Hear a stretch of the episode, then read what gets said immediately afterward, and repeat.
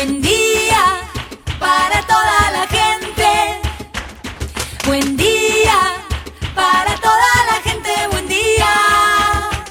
Buen día Soldati, edición Quédate en casa. Son días que necesitan de nuestro compromiso de quedarnos en casa. En FM Soldati, no por eso vamos a dejar de ser comunicadores y comunicar. Aprovechamos los límites que se presentan para llevarte por WhatsApp las noticias y la información que necesitas. Vos quédate en casa. Va a ser un buen día Soldati, pero vos nos vas a escuchar cuando quieras. Mañana, tarde o noche. El sur está bien despierto. Participa enviándonos las ideas y contenidos al 11 36 88 87 91. Estamos a la distancia, pero juntes. Buen día, Soldati. Hoy quédate en casa. Arrancó otro operativo Detectar en Soldati.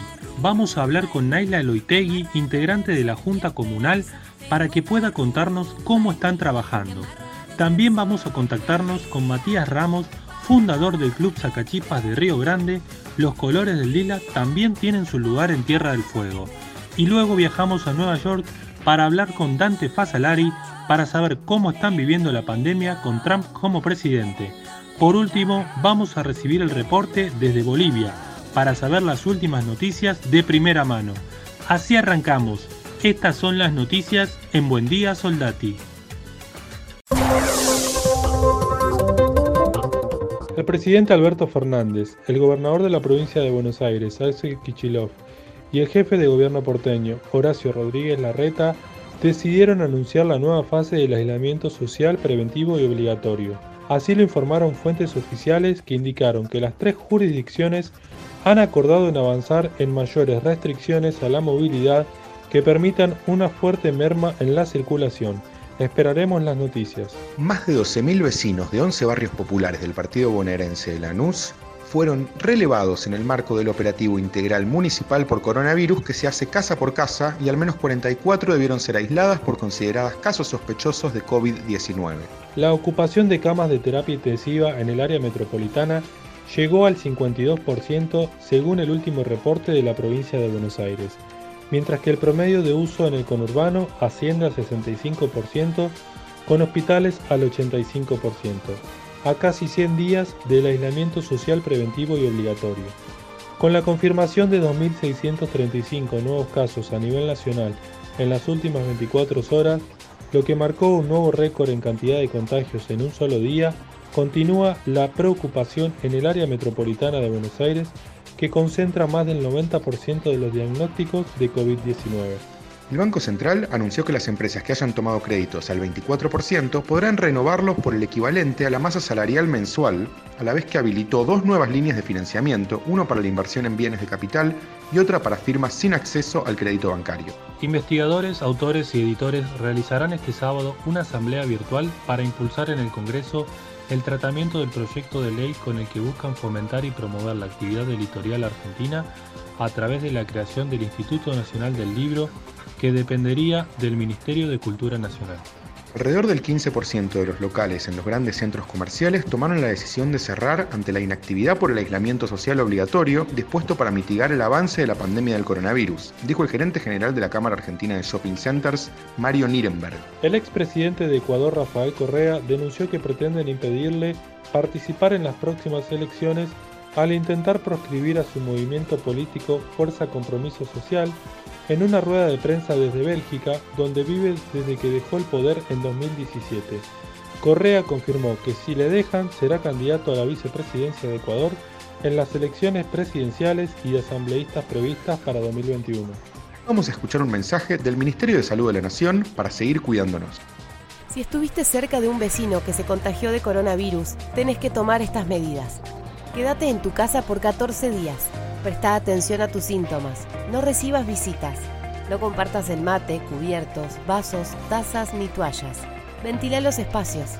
La casa de tu vecino no representa ningún riesgo para el barrio. Solo se deberá hacer la desinfección correcta. Lávate las manos con agua y jabón frecuentemente. Estornuda y tose en el pliegue del codo. Los que estuvieron en contacto con vos no tienen que tomar ninguna medida especial. Si después de 14 días no tuviste síntomas, podés retomar tus actividades normalmente. Seguí cuidándote. Para más información, llama al 120 o entra en www.argentina.gov.ar. Argentina Unida. Ministerio de Salud, Argentina Presidencia.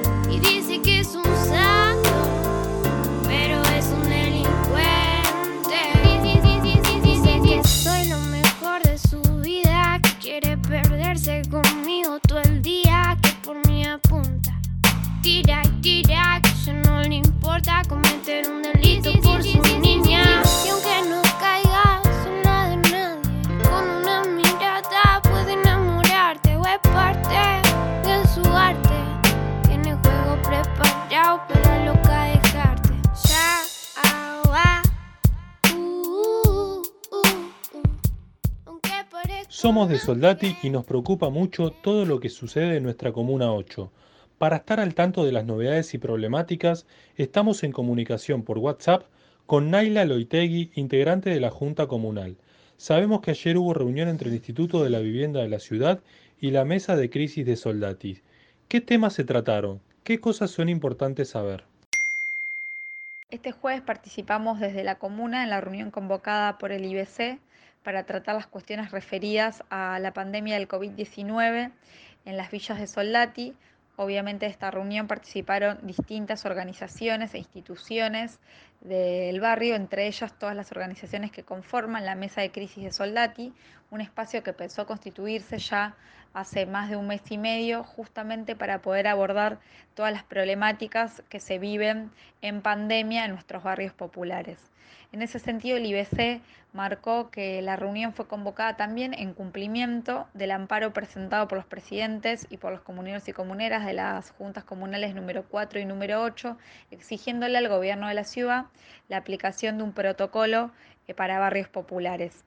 La reunión fue interesante porque justamente primero se celebró la necesidad de tener este lugar de discusión para las distintas problemáticas que se están teniendo en el territorio justamente con, eh, bueno, con la propagación y la circulación comunitaria del virus. Se trabajó principalmente lo que tiene que ver con el operativo detectar que está funcionando en el barrio, con aquellas cuestiones que entendemos que hay que reforzar, como por ejemplo la información sobre el operativo, la necesidad de la búsqueda activa de los contactos estrechos y aquellos casos que pueden ser considerados sospechosos, la importancia de- del buen tratamiento y la buena recepción al llegar al operativo de los vecinos y las vecinas, la necesidad de aceitar lo que tiene que ver con la derivación a hoteles y hospitales, que haya una respuesta del Ministerio de Salud frente a cada derivación de vecino y vecina, y también todo lo que tiene que ver con la atención de los eh, contactos estrechos que quedan en el territorio. Además, ayer también se inició un segundo punto del operativo Detectar en el barrio de Soldati. ¿Cómo está funcionando? Ayer también participamos de lo que fue el inicio del detectar móvil para la zona de las casas bajas de Villa Soldati, en la escuela número 9 del Distrito Escolar 19, en Carlosberg y Roca. Eh, en ese sentido, este operativo se va a estar realizando eh, hasta el día de hoy por la tarde y tiene como objetivo principal eh, acercar a la realización del hisopado a aquellos vecinos y vecinas que hayan sido contacto estrechos de casos COVID confirmados en la zona, en la zona de las casas bajas de Soldati, pero también en el barrio Charrúa, que es lindero Soldati, pero pertenece a la Comuna 4, al barrio de Pompeya. El objetivo de este operativo, que es una iniciativa del Gobierno Nacional en, articulación obviamente con el Gobierno de la ciudad.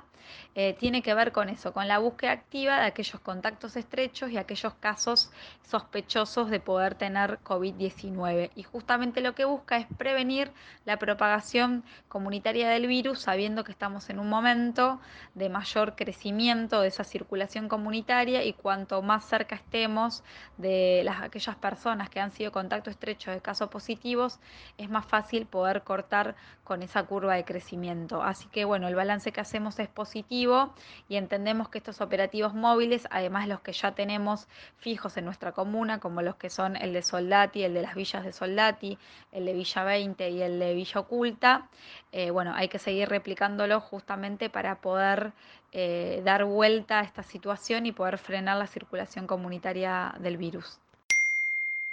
Esta semana hubo un incendio en el barrio Los Pinos. ¿Qué pasó allí? ¿Qué respuestas hubo? Este miércoles por la madrugada hubo un incendio en el barrio de Los Pinos, en una casa ubicada sobre la calle Portela, cercano al asentamiento La Veredita. En este incendio fueron damnificadas una familia de siete personas, papá y mamá que se encuentran internados y cinco de sus hijos e hijas que por suerte están a salvo, en perfectas condiciones y se encuentran en este momento a cargo de su tía que también es vecina de Los Pinos. Lo importante de destacar en este momento fue la solidaridad y la organización que se generó a partir del funcionamiento de la mesa de crisis de, Soldati, ya que diversas organizaciones e instituciones en articulación con la comuna y también eh, frente al pedido del IBC lograron acercar muchísimas donaciones a la familia damnificada de ropa, pañales, artículos de librería, leche, frazadas, colchones y diversas cuestiones vinculadas también a la situación alimentaria de la familia que pudieron ser contenidas justamente gracias a la organización de, de, todos y de todas. Nos parece que es un buen inicio y un buen síntoma de, solidaridad en estos tiempos de pandemia, lo que ha sucedido, y estamos a la espera en este momento, eh, bueno, de tener la habilitación del área de emergencias del gobierno de la ciudad para poder iniciar también lo que tiene que ver con la reconstrucción de, de la vivienda que va a necesitar de varias cuestiones y también de, de la ayuda y del aporte solidario de distintos vecinos y vecinas y organizaciones de la comuna. Y también obviamente estamos a la espera de tener buenas noticias con respecto a la salud del papá de la familia que se encuentra internado y de la mamá de la familia que también se encuentra internada. Así que esperamos tener prontas y buenas noticias en, en poco tiempo. ¿Qué otras problemáticas están trabajando desde el gobierno comunal? Bueno, de la comuna, en el marco de la emergencia sanitaria, estamos tratando de intervenir en todas las situaciones y problemáticas que nuestros vecinos y vecinas nos presentan. Eh, obviamente estamos muy presentes en el seguimiento del desarrollo de los operativos Detectar en los distintos barrios eh, de nuestra comuna. Estamos teniendo intervención por un lado en lo que tiene que ver con acercar vecinos y vecinas con síntomas a ese operativo, en poder hacer también la asistencia en muchos eh, de esos contactos estrechos que no terminan siendo asistidos como corresponde por el IBC. También estamos dando una asistencia en lo que tiene que ver con el traslado y la resolución de algunos reclamos de vecinos y vecinas eh, para su traslado a hospitales u hoteles o una vez que se encuentran en esos hospitales u hoteles si reciben situaciones de maltrato o situaciones de indignas en lo que tiene que ver con la alimentación y con la asistencia médica. También estamos haciendo jornadas de desinfección eh, en este contexto. Hoy, por ejemplo, estuvimos recorriendo y haciendo un operativo de desinfección en la zona de La Esperanza, de Piletones, de Calaza y Calacita, y una parte también de las casas bajas de Soldati todo por la zona de La Fuente hasta Varela. Eh, y la idea obviamente es poder seguir acompañando a nuestros vecinos y vecinas en este contexto de pandemia, siguiendo estando presentes en el operativo Detectar, acompañando aquellas mesas de, trabajo junto a las organizaciones sociales y el Instituto de la Vivienda en los distintos barrios y siguiendo reclamando también mayor presencia del gobierno de la ciudad a través del Ministerio de Desarrollo Social en nuestros barrios populares y una mejor también eh, actuación de, del Ministerio de Salud porque entendemos entendemos que están faltando cuestiones básicas y que eso implica eh, una mayor inversión en recursos humanos y en recursos también económicos para mejorar obviamente la atención a nuestros vecinos y vecinas en el marco de la pandemia. No solo aquellos que se encuentran aislados en hoteles u hospitales, sino también los que están teniendo que hacer el aislamiento en sus casas y hay que garantizarle las mejores condiciones para que eso se pueda hacer de una manera adecuada y con todos los derechos incluidos. Muchas gracias. Esa fue Naila Loitegui, integrante de la Junta Comunal de la Comuna 8, en comunicación con FM Soldati 91.3. Nunca sacaron el cartel del negocio anterior, pero dejaron de vender cerveza y licor, aunque parezca que no todo cambió, en esencia se desvirtuó. Cuando llegué al portón ya había cambiado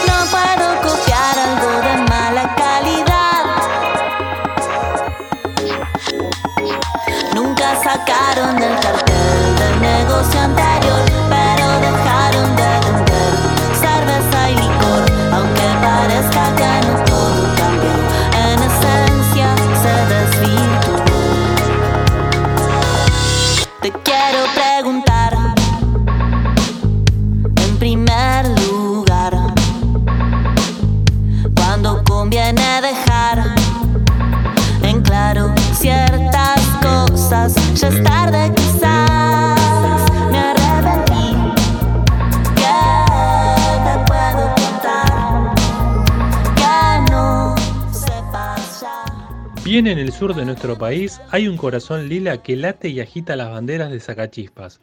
Estamos sorprendidos, pero no tanto, porque sabemos lo que es el sentimiento del hincha. Así que les contamos que en Río Grande, en la provincia de Tierra del Fuego, el genio de Matías Ramos fundó el club Sacachispas de Río Grande. Contanos, Matías, ¿cómo surgió esta idea que puede parecer loca, pero que ahora es real? Bueno, la, la idea de, de ponerle el nombre de Sacachispas fue, eh, fue mía junto con, con, uno, con un amigo que está viviendo también acá, que vivió un tiempo en el barrio de Soldati. Nos anotamos primero en la Liga Independiente de Fútbol Fueguino. Y bueno, había que poner un nombre de equipo y le decidimos ponerle Sacachispas. ¿Por qué? Porque bueno, yo soy nacido en Soldati, vivía a la vuelta de la cancha, ahí en Chilaver y Martínez Castro, donde me crié, donde vivía hasta los 24 años, que tomé la decisión de, de hacer un cambio de vida y, y venir a probar suerte al sur. Y bueno, como para tener un arraigo eh, del barrio que uno, que uno es, como para, eh, no sé, da- darle una impronta soldateña, vamos a decirle, a, a Río Grande, le decidimos poner ese nombre, el de Sacachispas Río Grande. ¿En qué año empezó? ¿Qué deportes abarcan? Esto comenzó en el año 2016. 2016. eh, primero nos anotamos, eh, nos anotamos, como te decía, en la Liga Independiente. Fue el primer, el primer torneo que, que jugamos. Y bueno, después, a lo largo del tiempo, hasta hoy, fuimos creciendo eh, notablemente. ¿Tienen algún tipo de relación con Sacachispas de nuestro barrio? Hoy por hoy el club posee fútbol femenino en cancha grande, fútbol 11. Las chicas han salido campeonas de la Copa Ciudad de Río Grande a fines del año pasado. Este año eh, subcampeonas del primer torneo eh, de AFA hecho acá en la provincia de Tierra del Fuego, eh, saliendo a un punto de las primeras. Y, bueno, este año íbamos a comenzar nuevamente con el torneo oficial de AFA, ya que el año pasado fue el primero, fue el preparatorio. Y bueno, eh, por estas cuestiones del COVID-19 se ha suspendido. Eh, luego también tenemos fútbol 11 masculino.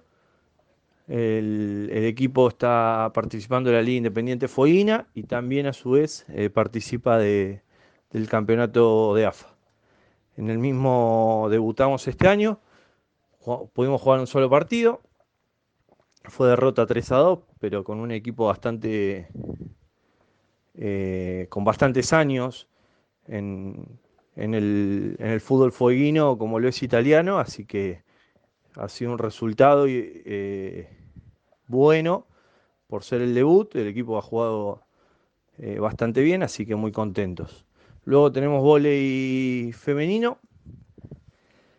Eh, las chicas el año pasado han concluido su tercer campeonato consecutivo en la Liga Provincial de Vóley. Este año vamos a arrancar con una, eh, con una participación en la, en la Federación de Voleibol Fueguino que se está, se está formando, ya que acá en Tierra del Fuego no hay federación, así que estamos próximos a participar cuando todo se reanude.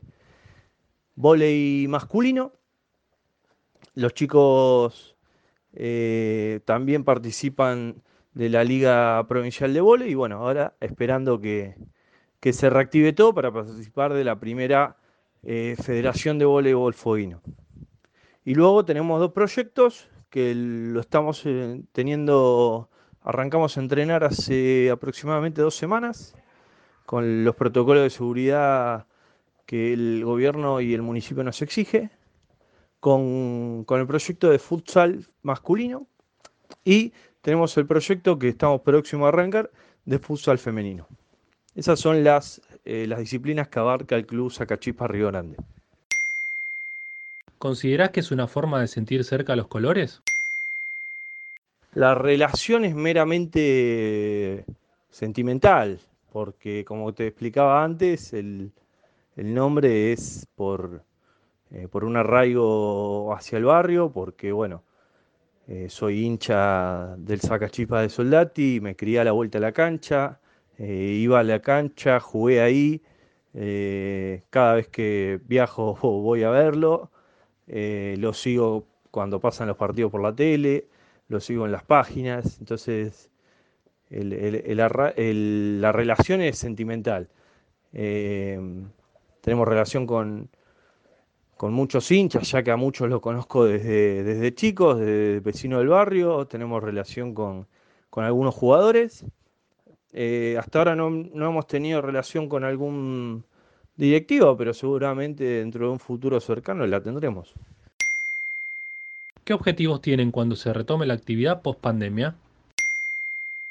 Sí, tal cual. Es, es una forma de, de sentir cerca los colores, el barrio, eh, la casa de mis abuelos, que, como lo vuelvo a repetir, vivíamos ahí a la vuelta, eh, los sábados eh, de cancha.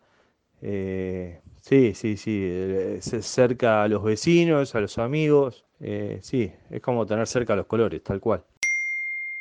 ¿Qué logros deportivos han obtenido? Y bueno, los logros, te los comentaba antes, los logros, eh, el primero fue de vóley masculino, lograron el ascenso eh, de la, de la Liga Provincial B a la A, eh, fue en el año 2018, luego los subcampeonatos de las chicas de fútbol, 11, que han logrado dos subcampeonatos seguidos en la Liga Independiente, 2018 eh, 2017-2018, subcampeonato de fútbol de salón de las chicas de fútbol femenino, año 2019, campeonas de la Copa Ciudad de Río de año 2019 y subcampeonas en las en la primera Copa Preparatoria de AFA de fútbol 11. Eh, siempre han salido campeonas o subcampeonas, no, no, no bajan del segundo lugar las chicas. Y y después en vóley, vóley masculino, han logrado un campeonato regional que sea un cuadrangular que se ha desarrollado el año pasado en la ciudad de Tolwyn, eh, que está en el medio entre Ushuaia y Río Grande, en donde participaron equipos de Ushuaia y Río Grande y Tolwyn. Han salido campeones los chicos de vóley y las chicas subcampeonas. Eh, esos son los logros que hemos, que hemos tenido como club a lo largo de estos cuatro años. Ese fue Matías Ramos, fundador y futuro presidente de Sacachipas de Río Grande, en comunicación con FM Soldati 91.3.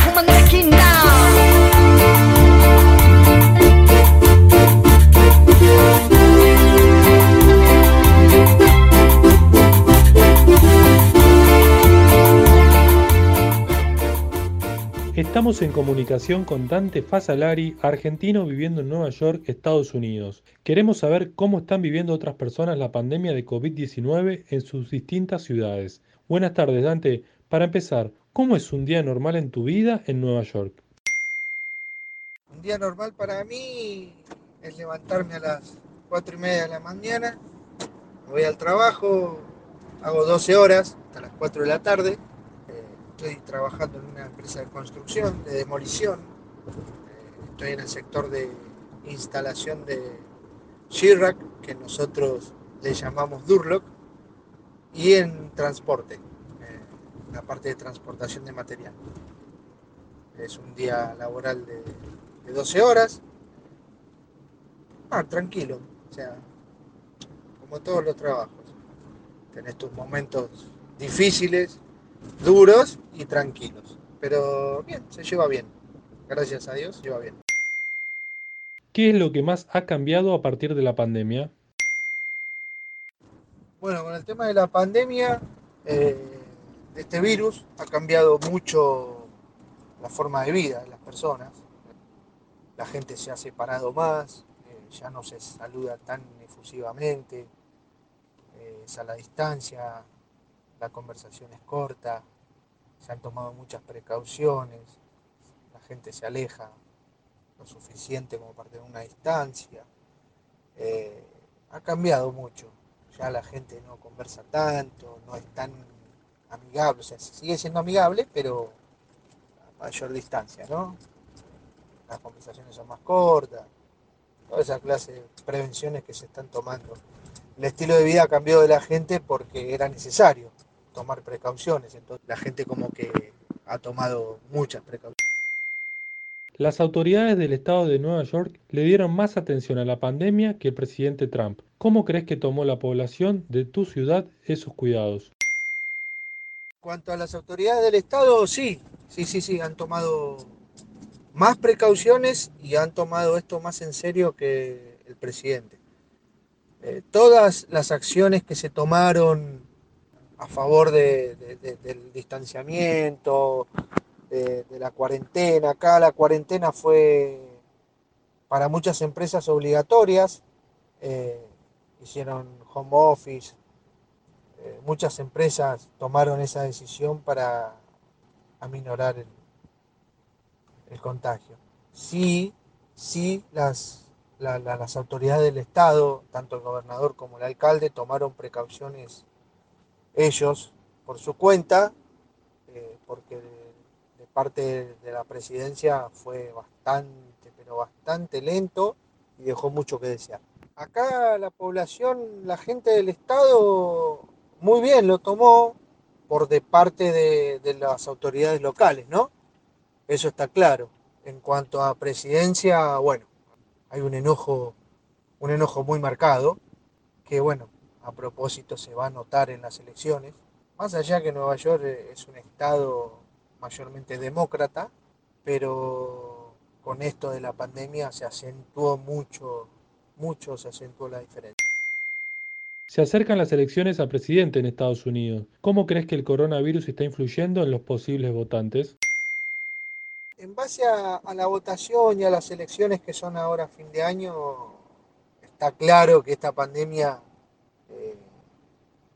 deja muy, muy, deja muy, muy, mucho que desear eh, en la forma que este presidente, que Trump tomó las cosas.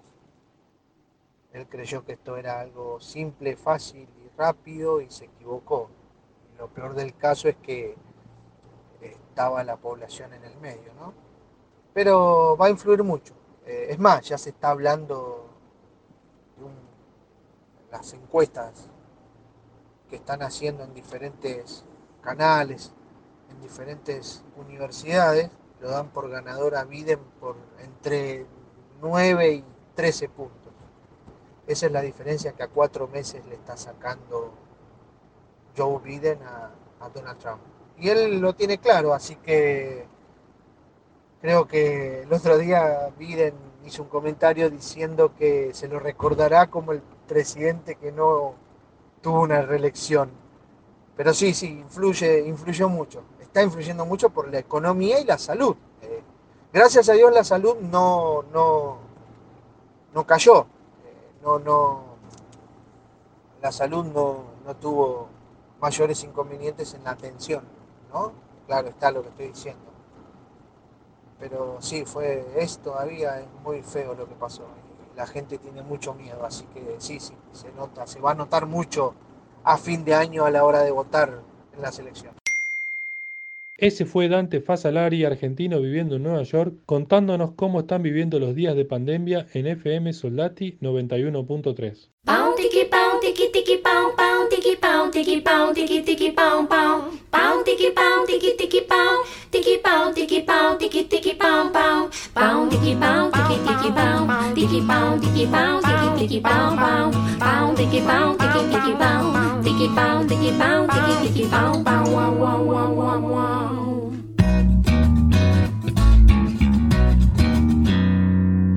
Le duele la mano, le duele la mano duele la mano,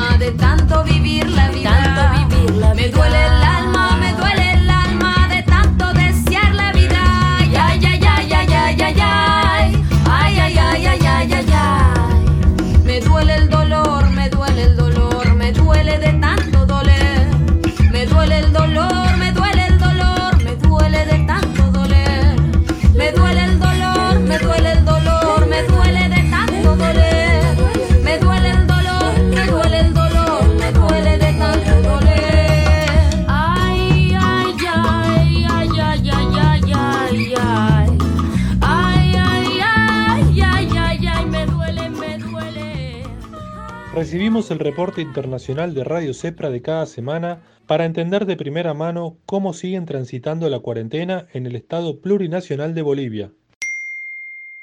Bolivia alcanzó este lunes un nuevo récord con 1.105 nuevos contagios y 47 decesos debido al nuevo coronavirus. Así la cifra total de infectados sube a 26.389. En Oruro y Potosí se dispararon los casos en esta jornada con un total de 560, mientras que en Oruro un total de 675 casos. Santa Cruz reportó 568 nuevos casos, sumando un total de 15.442 casos de COVID-19. La Paz 1966, Beni 3785, Cochabamba 2775, Tarija 899, Pando 505 y Chuquisaca 382 infectados. La mayoría de los hospitales en Bolivia que atienden pacientes con coronavirus se encuentran al borde del colapso, dieron a conocer estas últimas horas las autoridades de salud. En Cochabamba no hay camas de hospitalización para los casos confirmados, ya sea con síntomas leves o relativamente graves, reportó Yesir Mamani, director del Servicio Regional de Salud. Como consecuencia de esta precariedad, los pacientes de coronavirus tienen que peregrinar por atención ya que son rechazados por la falta de espacio a los nosocomios. En todo el departamento tenemos alrededor de 130, 100, 140 casos ya confirmados en personal de salud, de los cuales en, eh, distribuidos en diferentes centros de primero, segundo, tercer nivel. En los terceros niveles tenemos cantidades mínimas al momento. En el último, el único tercer nivel que tenemos, tenemos confirmados alrededor de seis casos, ¿no? entre personal médico, enfermería, personal administrativo. ¿Esto solo en el hospital solamente en el Hospital Viedma. El resto de la población, el trópico, es quien lleva la mayor cantidad de personas, del personal de salud afectados, ¿no? más casi el 60%. Más. Muchas veces la persona que va a ser internado no dice en su frente, no soy COVID, pero viene en estado crítico. Entonces la emergencia del momento la atención que se brinda al paciente para tercer nivel justamente y un proceso de alto riesgo como es la intubación expone a la población, al personal médico. Entonces es un factor de riesgo que se ha visto en, ambos hospitales y por el contacto directo que han tenido con el paciente. Entonces, para ellos, por ejemplo, se ha hecho, se ha establecido un aislamiento.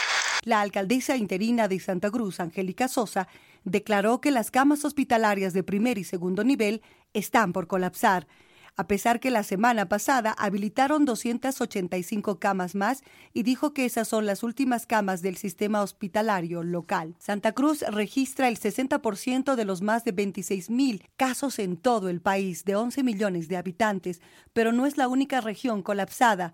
En Cobija, al norte de Bolivia, la falta de infraestructura sanitaria es similar. Estamos en las últimas camas en el sistema hospitalario local, dijo Edwin Escalante, director del hospital público para la radio comunitaria FM Soldati 91.3 de la ciudad de Buenos Aires, desde Cochabamba, 100.9 FM Cochabamba, integrando la red de radios comunitarias y el Centro de Producción Radiofónica CEPRA, les informó Roxana Arcedaza.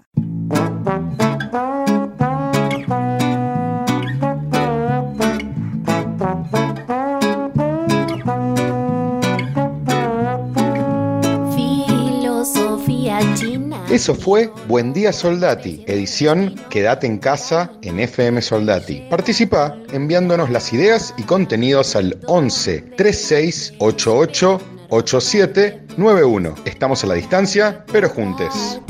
Lo vivo que estás y en el afán de querer controlar todo todo el tiempo, nos olvidamos la mayor parte del día de lo esencial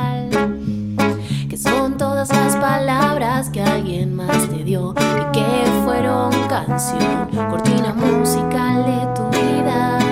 Magnetismo entre espíritus disfrazados de lo mismo. Magnetismo interespacial. Magnetismo entre espíritus disfrazados de lo mismo. Hay un sendero que te devuelve lo que da.